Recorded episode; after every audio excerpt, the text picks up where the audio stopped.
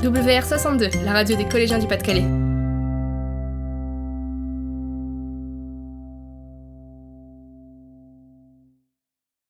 RCR, la radio du bord de mer. Hello, we are going to give you the opinion of students from Republic School about the school uniform. Let's go. A uniform is rather stylish because we wear a tie and a blazer. I agree, but the uniform is so expensive, and if you lose it, you must buy a new one. So this allows parents to save money.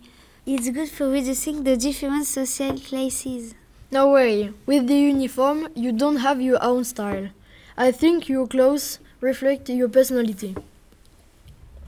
I'm for uniform because it allows to have less discrimination at school. Do you see what I mean?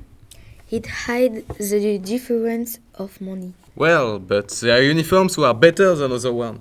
For example, we saw that in a school you have to wear a blue and brown tie, and it's ridiculous. The uniform is a who symbol at school. It helps us to know who the school intruders are.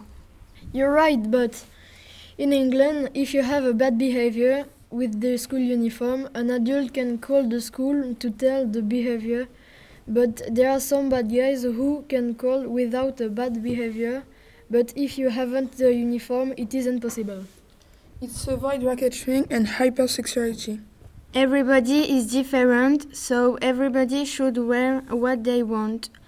One of the value of our nation is difference, and with uniforms we just kill differences. Mm, well, if uniform must be worn by everyone, there is much less confusion, and enforcing the rules is quicker and simpler.